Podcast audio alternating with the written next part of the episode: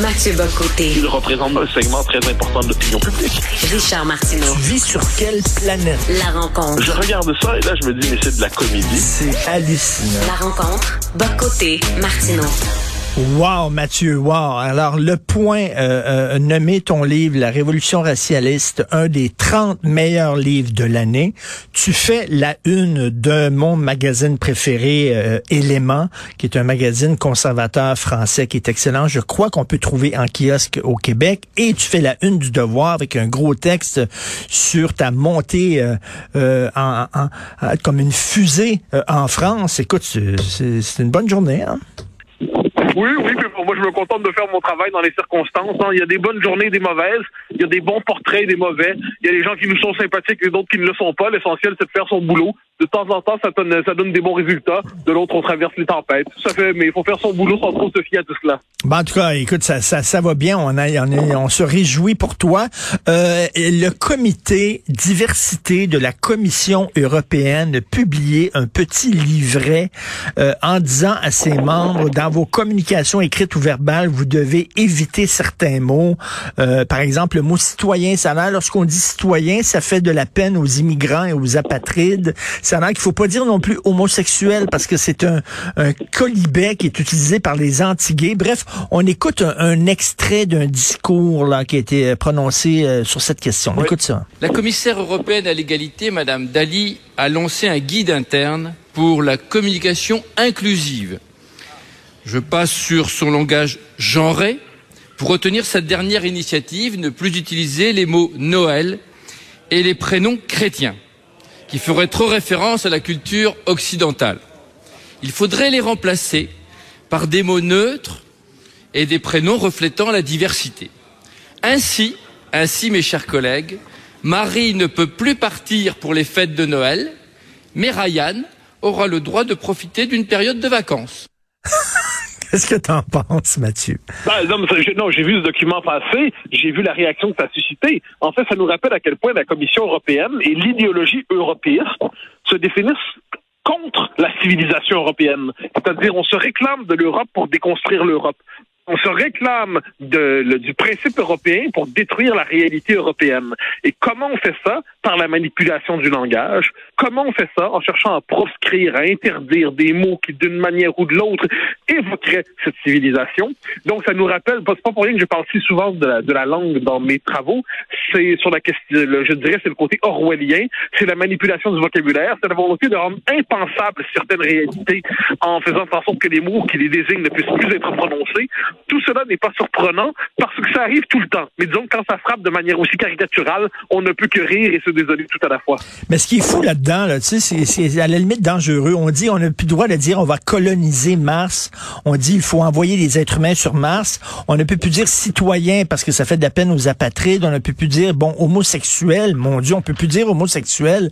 Et, et c'est c'est que ça rend, lorsqu'on nous dit après ça, on ne peut plus dire monsieur, madame, ben on dit ben oui, ben tu sais, ça rend, ça rend l'interdiction de monsieur, madame à la limite quasiment normale, tellement les Oui, autres sont flyés. Mais tu as absolument raison, c'est une forme de dynamique de normalisation. Oui. C'est-à-dire les interdits on deviennent tellement fous, sont tellement nombreux, se multiplient, qu'on en vient à en accepter certains en se disant, mais ceux-là sont moins pires. Oui. Et on oublie de contester la logique même de l'interdit, de l'interdit systématique qui, elle, fait en sorte que le langage est contrôlé par des idéologues, par des idéologues qui véritablement on veut changer le sens des mots, bannir des mots, donc bannir les idées auxquelles ils réfèrent, et véritablement, à travers tout cela, faire une forme de manipulation symbolique de tout notre univers mental.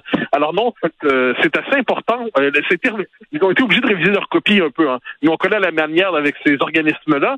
Euh, quand ça fait trop scandale publiquement, ils font semblant de réviser la copie et ils nous présentent une version à peine amendée Mais- quelques mois plus tard. Donc voyons encore une fois là l'importance de la question du langage dans la politique contemporaine.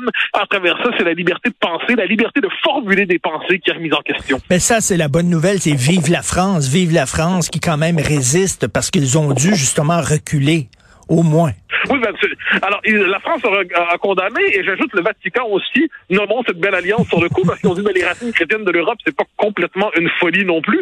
Ça appartient dans l'histoire, mais la résistance évidemment elle est française devant cela parce qu'une résistance naturelle de la France, le souci de la langue, le souci du vocabulaire. Euh, Je te parle en ce moment de l'Académie française où je suivais un ami qui recevait un prix il y a quelques instants.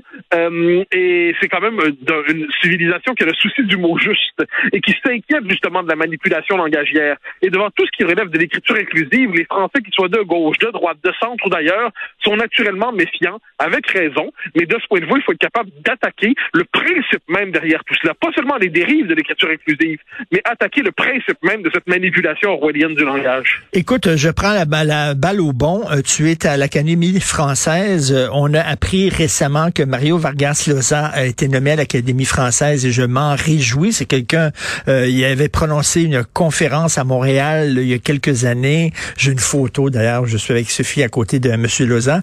et j'imagine que Alain Finkielkraut ne se sentir, va se sentir un peu moins seul parce que Mario Vargas Llosa est aussi un conservateur, aussi un, un libéraliste. Donc, euh, Finkielkraut va se sentir un peu moins seul à l'Académie française. Oui, je crois qu'heureusement, il n'était déjà pas seul au tout début, disons-le. À l'Académie française, il y a quand même des gens de bonne compagnie, de belles, de belles sensibilités. Mais ce qui est assez beau à travers tout cela, c'est que ça rappelle l'importance universelle de l'Académie française, hein, de la langue française.